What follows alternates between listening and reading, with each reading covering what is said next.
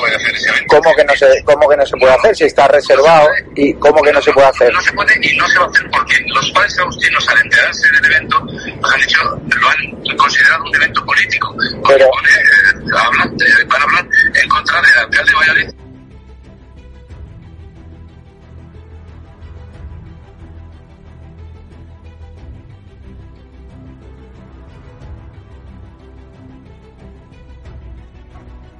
El evento se celebra, entiendo, ¿no? O sea que no hay Sí, problema. bueno, a mí no me han dicho nada, es que no, no le puedo decir, pero imagino que sí, claro, por Dios, que Vale, bueno, vale. se va a celebrar, montado está, o sea que no se preocupe, pero es que no sé exactamente a qué tema trataré.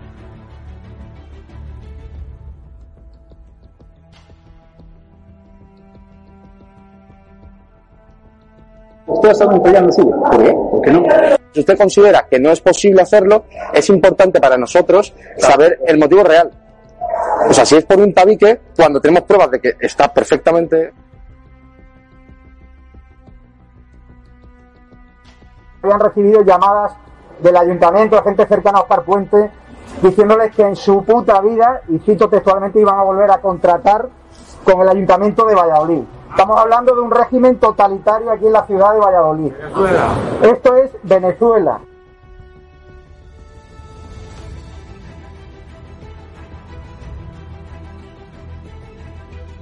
Yo no sé quién ha sido el inteligente que ha hecho eso.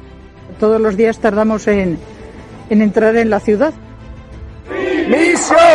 ¡Oscar Puente! Ya no tenemos medios de comunicación libres. Solo nos quedan las redes sociales y es por eso por lo que a este caballero, Fabián Negre y a mí nos están censurando. Llevo una semana tratando de organizar con Alvise este evento. La verdad, yo he estado en Venezuela, he estado en Cuba y lo que he visto, lo que he visto en Valladolid es más propio de un régimen totalitario. La semana que viene vamos a volver a decir Oscar Puente dimisión. Si no nos organizamos, se va a la mierda.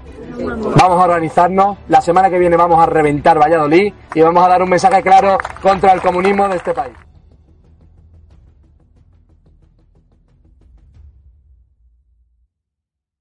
¡Viva España! ¡Y viva la libertad, cojones!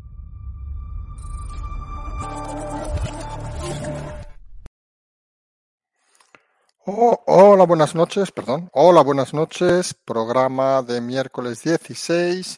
Hoy estaremos solos. Javier está con el tema de Valladolid y nosotros vamos a intentar explicar un poco los últimos acontecimientos que están moviendo la política española. Hemos titulado, como pueden leer, Sánchez manda, Casado habla y Ayuso calla. Tres personajes cruciales en la historia actualmente. Una historia que nos lleva un par de días atrás con los resultados de las elecciones de Castilla y León, donde recuerden no sacó la mayoría suficiente para gobernar en solitario el Partido Popular, pero ganó las elecciones, se dio una buena bofetada al PSOE que perdió nada más y nada menos que siete procuradores, perdieron las elecciones que habían ganado las anteriores, nunca hay que olvidarlo, quiso dimitir su líder Tudanca y se le ha impedido el partido para no crear un escenario que no es el que quieren crear, ellos querían crear desde aquella noche el fracaso de Pablo Casado, cayó también el otro partido de gobierno en 50% de los votos, en este caso, de los procuradores, perdón, en este caso de 2 a 1. Y cuando parece que lo lógico es que el partido que gane unas elecciones aumentó en dos procuradores, aunque no era la cifra que deseaban cuando convocaron las elecciones, aumentó la cifra y ganaron las elecciones, pues lo normal, a algunos nos parece que quien gana las elecciones, pues debe de tener un poco la iniciativa y el liderazgo. Algo, por cierto, que en eso que explicamos muchas veces de la catalanización de la, de la, política española sucedió en su momento con doña Inés Arrimadas, por cierto, en Cataluña. Ganó las elecciones y jamás tuvo la iniciativa. ¿Saben dónde acabó? Pues dónde acabó. ¿Dónde acabó su partido? ¿Dónde acabó? Bueno, todavía está despeñándose y quedan algunos, pero en principio acabó donde acabó. Pues esa sensación, esa impotencia de algunos líderes de no liderar, parece que es lo que está ahora haciendo Pablo Casado en el Partido Popular.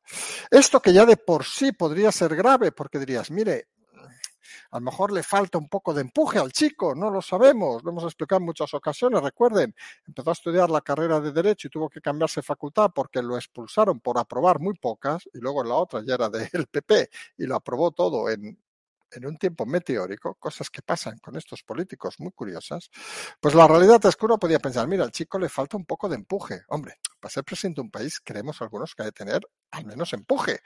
Liderazgo, ya saben, cuatro cosas básicas, tampoco estamos pidiendo nada más. Fíjense, hemos tenido presidentes a Zapatero, incluso a Sánchez, y parece que no eran precisamente lo más loable de la inteligencia de este país, pero bueno, pues Casado podía haber hecho eso, pero resulta que quien toma más encima además la iniciativa es Pedro Sánchez, que manda. Oiga, que ustedes quieren gobernar Castilla y León entre nosotros, una comunidad, no estamos hablando de España, una comunidad, con todo el respeto para Castilla y León, como hemos dicho en repetidas ocasiones, como lo fue el caso de Murcia, unas comunidades que hace unos meses no interesaban a nadie. A duras penas se sabían el nombre del presidente de la comunidad, o a duras penas, o por no decir poca gente, se sabía el nombre del líder de la oposición o del líder del tercero o cuarto partido, cosa que ahora no sabemos la mayoría al menos de los que escuchan este programa. Bueno, yo saben que alguno se me despista a veces el nombre. Pero la realidad es que cuando parecía que Casado tenía que liderar, no solo no ha liderado, sino que Sánchez ha dado instrucciones.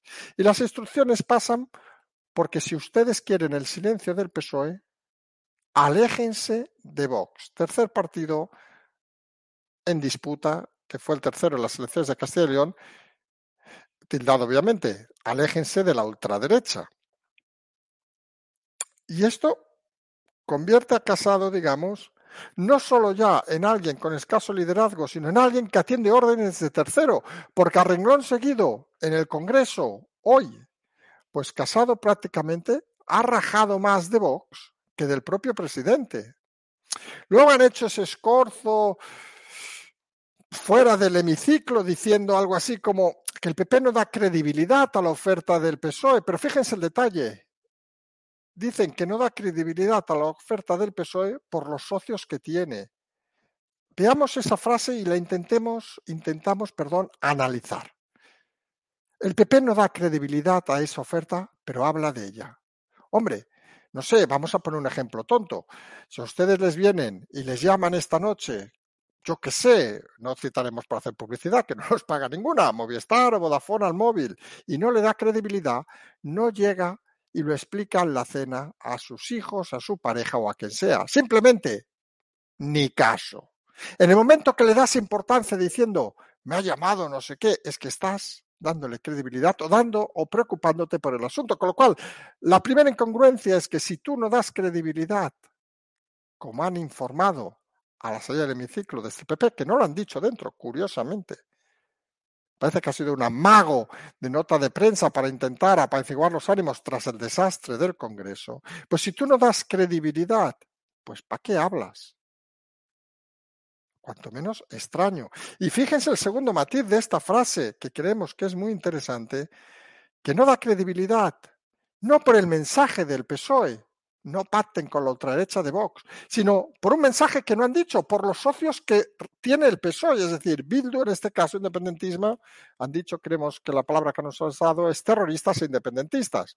Hombre, nosotros que hemos criticado mucho a Bildu, creemos que son amigos de terroristas, pero en principio no parecen ser terroristas. Y si alguno de ellos, que así es, ha sido condenado por terrorismo, en principio ha cumplido sus penas. Con lo cual, creemos que al menos deberían intentar ceñirse, que son amigos de terroristas, saben que aquí a Bildu precisamente no le vamos a dar flores, y obviamente los otros son independentistas, esto parece incuestionable, porque, ojo, ser independentista entre nosotros tampoco es ningún delito, con lo cual, pero bueno, vamos a darlo como argumentos importantes del PP. Es decir, que no, se los, que no le dan credibilidad, porque esa es la palabra, por los amigos que tienen, no por el mensaje que han transmitido. Con lo cual, en el fondo, están diciendo que dan credibilidad a que Vox sea la ultraderecha. Casado habla, Casado habla mucho con palabras, con gestos y con frases como esta. Y aquí es donde algunos, no diremos la mayoría, aunque hoy ha salido de esos encuestas internas, vamos a decirlo así, que se hacen en el Partido Popular, dicen que más del 70, el 80% de sus votantes estarían totalmente de acuerdo con un pacto con el partido de Vox. Es más, prácticamente el resto estarían de acuerdo con no pactar e intentar ir con libre, pero nadie prácticamente estaría de acuerdo con pactar con el PSOE. No sabemos de dónde salen los datos que utiliza Casado para tomar sus decisiones. Creemos que salen de estar, no sé, recuerden aquel discurso que hizo en la moción de censura, que según parece decían que lo había redactado su mujer. Imagínense, pues debe funcionar así el señor Casado. Es decir, el interés del Estado no está porque le hayan votado a él, sino por, miren, porque me han dicho, me han dejado de decir, no sé, la cola del super o lo que sea.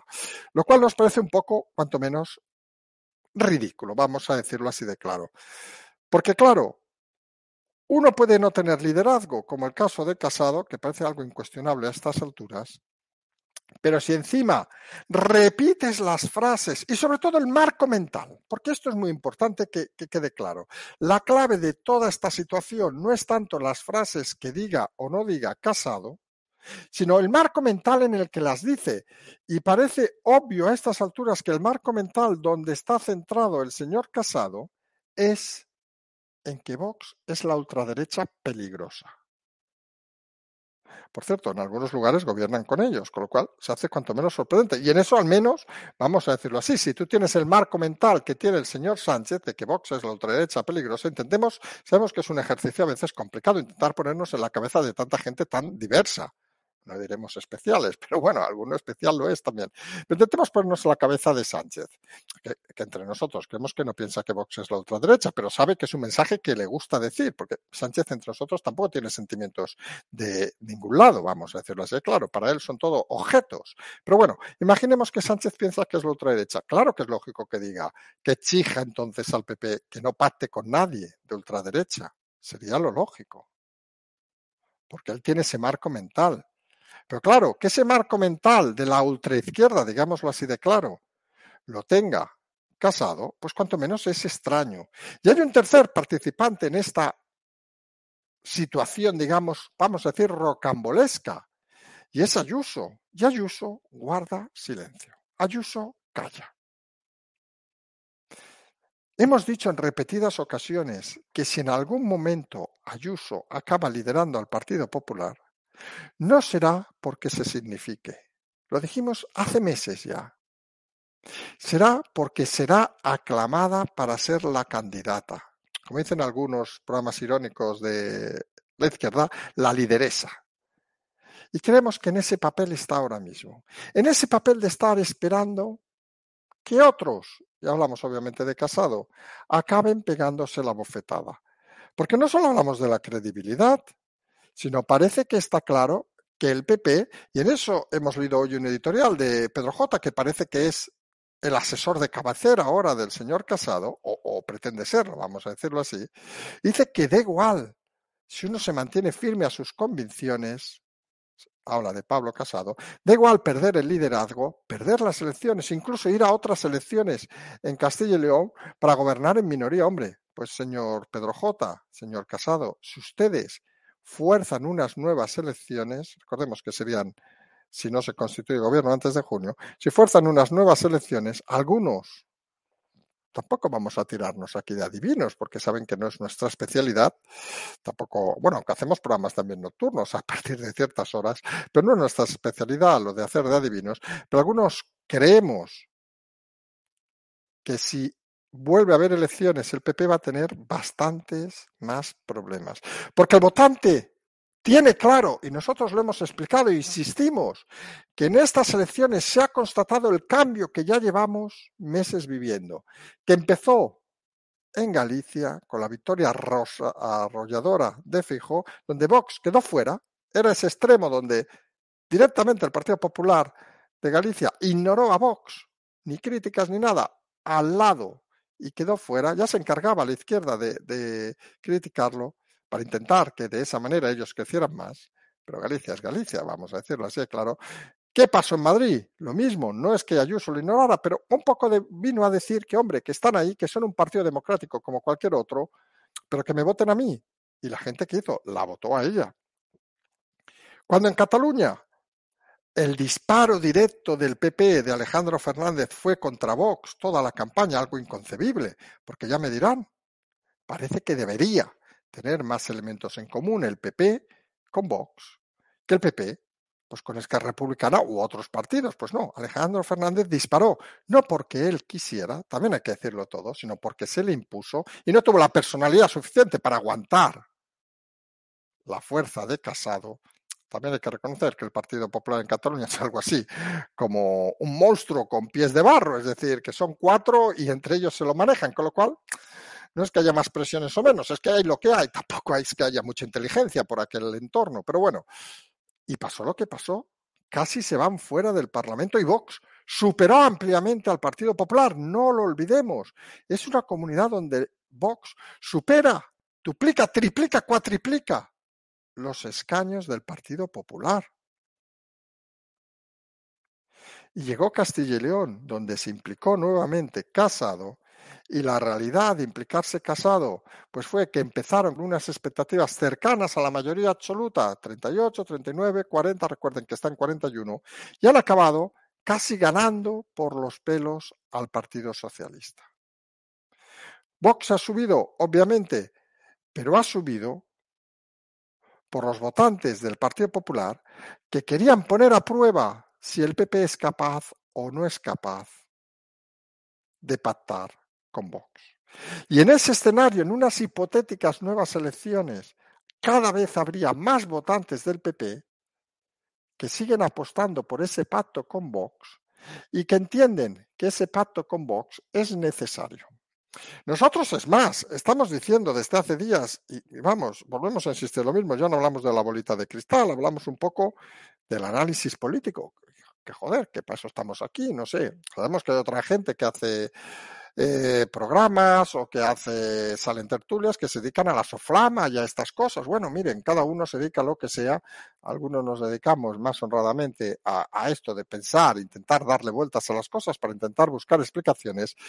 Y hemos explicado y seguimos explicando que ahora mismo, ayer, vamos a decir, porque con los movimientos que hace Casado parece que cada día se está liando más, pero ayer era obvio para algunos que tiene las mejores cartas el Partido Popular, porque tiene las cartas ideales para si pacta con Vox, poder fagocitar a Vox, porque pasaría como en el caso de, de, perdón, de la Comunidad de Madrid, donde muchos no verían necesario el voto a Vox porque verían que sus ideas están representadas por el Partido Popular y sus ideas, insistimos en esa clasificación del 0 al 10, están entre el 6 y el 7, no están en el 10 como vende la ultraizquierda, sino en el 6 y el 7. Y hay mucha gente cómoda en el 6 y el 7, capaz de votar al PP o a Vox indiferentemente, si ven que unos se alejan y otros se acercan a ese lugar. Y en Madrid pasó. Y mucho votante que reniega a nivel nacional del Partido Popular por su debilidad, votó a Ayuso porque se sentían representados. Esto va de candidatos. Y cuando ven que el candidato del Partido Popular, no es el caso, como hemos dicho, tampoco de Galicia, cuando ven que el candidato del Partido Popular es débil, pues se arriman a Vox, porque son partidos de vaso vinculante, aunque algunos no quieran verlo. Sobre todo algunos del PP que parece que les da pánico la situación. Pues está claro que incluso algunos líderes de Vox podrían estar perfectamente en el PP. Estamos pensando en Macarena Olona, por ejemplo, y algunos líderes del PP podrían estar perfectamente en Vox. Pensamos, por ejemplo, a Luis Vidal Cuadras, por decir uno conocido aquí en Cataluña. Y esa es la realidad, que parece que algunos se quieren autoengañar. Que tiene las cartas en la mano el Partido Popular para fagocitar a Vox, porque si consigue un acuerdo bajo sus condiciones, pero eso se habla en la mesa de negociación, no se habla en público, cochuleando, voy con mis condiciones. No, no, eso se habla en la mesa de negociación. Parece mentira que algunos lleven toda la vida en política y no sepan ni negociar un cambio de cromos. Y en ese escenario, nosotros decíamos ayer, y parecía que no iba a pasar, pero hoy se ha informado. Ya saben que nosotros, nos decía hoy un oyente, dice, es que os hacen más caso de lo que crees. Digo, pues no tengo, perdón, ¿eh? no tengo ni puta idea. Nosotros explicamos, y oiga, que lo quiera recoger, que lo recoja, que no lo quiera recoger, que no lo recoja, que aquí no obligamos a nada. Pero decíamos ayer que lo lógico en este momento es menos hablar y hacer cosas coherentes. Y la primera cosa coherente, obviamente, sería que quien ha ganado las elecciones, cosa por cierto que no se hizo en Cataluña, como hemos dicho en esas rimadas, pidiera reuniones con todos los líderes que han quedado detrás por orden de votación. Ese tema ayer no estaba dispuesto, nosotros lo explicamos y hoy curiosamente ya se ha explicado. Que así será, que empezará el lunes con Tudanca, el Partido Popular de Mañueco, luego, según parece, con el señor García de Vox y luego sucesivamente con España, ay perdón, España, Soria ya, Unión del Pueblo Leones, no sabemos el orden porque supongo el que tenga más votos, Unión del Pueblo Leones, eh, Soria ya, eh, Podemos y Ávila, creo que se llama Ávila ya. Y eso es lo lógico en democracia. Tú ganas las elecciones, te sientas a escuchar a aquellos que han quedado detrás para ver qué quieren y qué desean y a partir de ahí olvídate de las cosas en medios, olvídate de las tonterías, porque al final lo que la gente no quiere es oír declaraciones ni ridiculeces como las de Casado.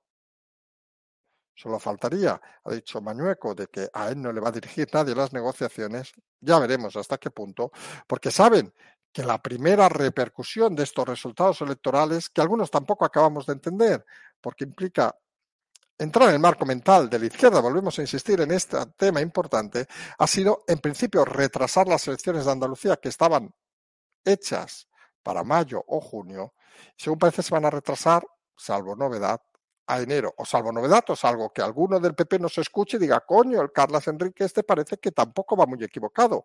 Nosotros creemos, sinceramente, que si hay un acuerdo entre el PP y Vox en Castilla y León, es momento de adelantar las elecciones. Todo lo contrario es entrar en el marco mental de la izquierda, de considerar a, a Vox el enemigo.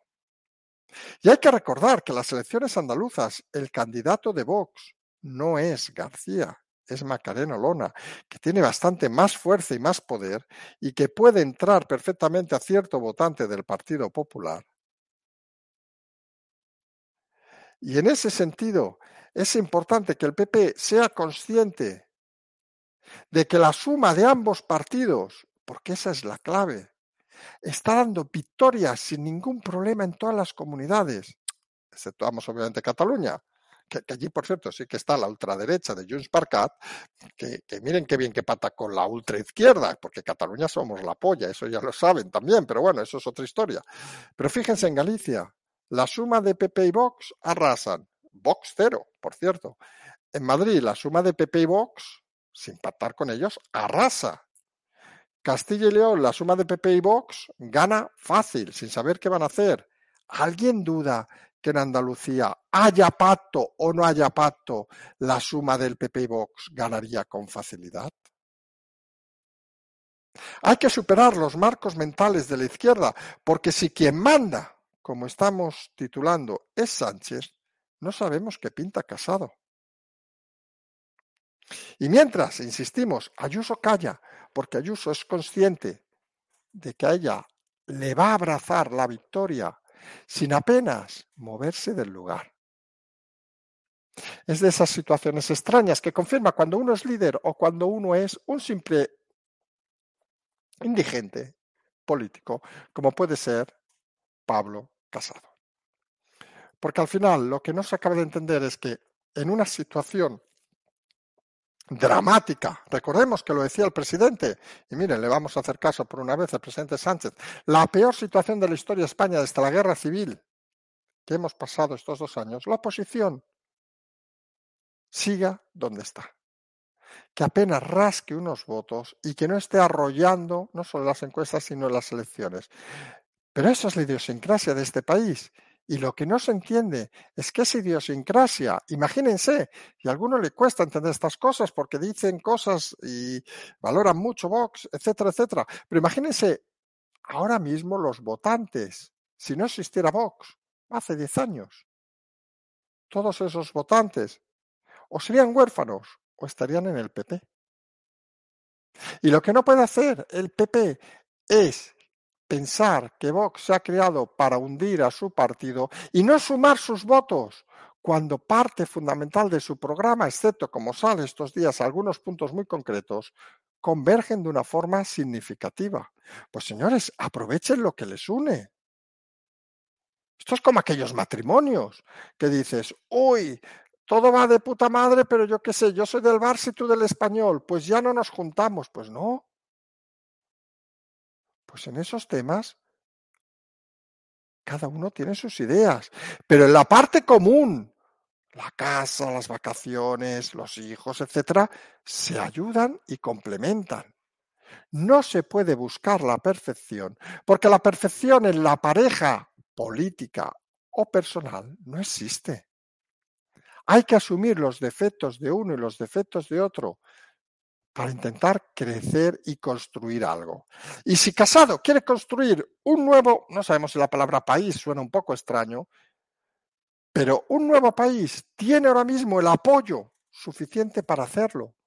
Y él puede ser presidente, pero para ser presidente ha de ser humilde y ha de construir algo con Vox, sí o sí. Todo lo contrario, queremos, va a ser su fin político y que nadie dude, porque algunos lo están pensando, y va a ser el fin del PP, no sé qué, no creemos. Algunos creemos que cuando se ponga la cosa intensa, literalmente se lo van a ventilar. Porque ¿quién cojones es casado? Para muchos, nadie. Es un obstáculo en el cambio de país, es un obstáculo en la realidad y es un obstáculo que lo único que está haciendo es retrasando no solo la recuperación de este país, sino está retrasando la ilusión de mucha gente.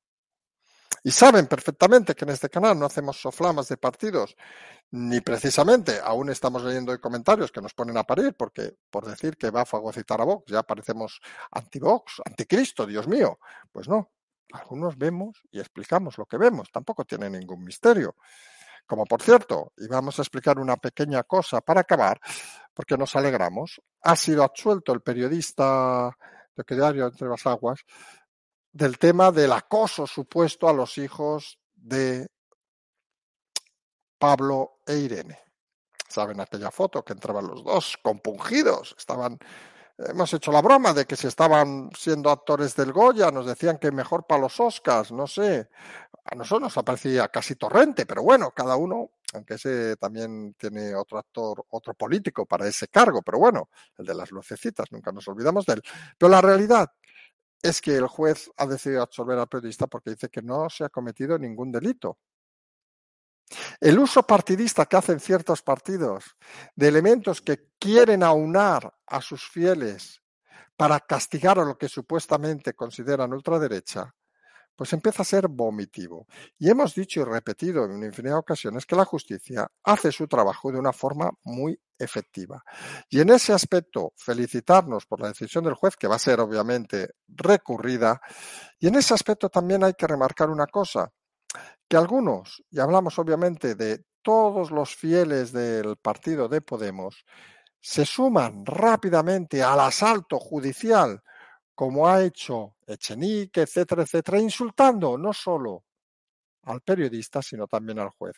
Esperemos, no ya que la red Twitter, que están señalando a alguien y según las condiciones de Twitter eso es suficiente para borrarte la cuenta, pero bueno, ¿cómo le van a borrar la cuenta al señor este? ¿Qué haría en la vida?